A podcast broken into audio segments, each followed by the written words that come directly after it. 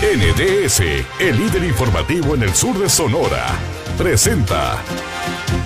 El gobernador de Sonora, Alfonso Durazo, informó que a partir del próximo martes 17 de mayo se eliminará el uso obligatorio de cubrebocas en espacios públicos en el estado pero permanecen las recomendaciones para grupos vulnerables. Esta mañana se llevó a cabo el primer Emprendefest en Itzon, Navojoa.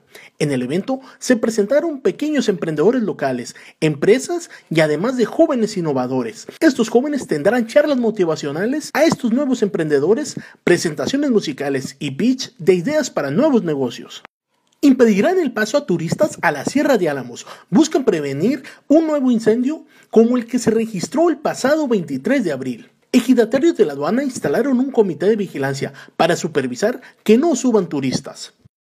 La Comisaría de Seguridad Pública en Navojoa impulsa un programa de difusión en prevención del delito en materia de violencia de género. Esto ante los recientes casos de violencia de género y acoso sexual que se han suscitado en la región del Mayo.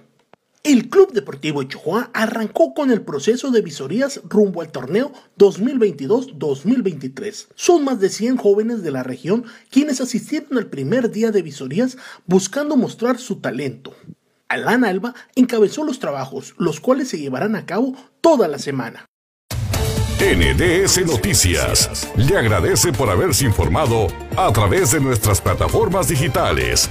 Le invitamos a que nos acompañe el día de mañana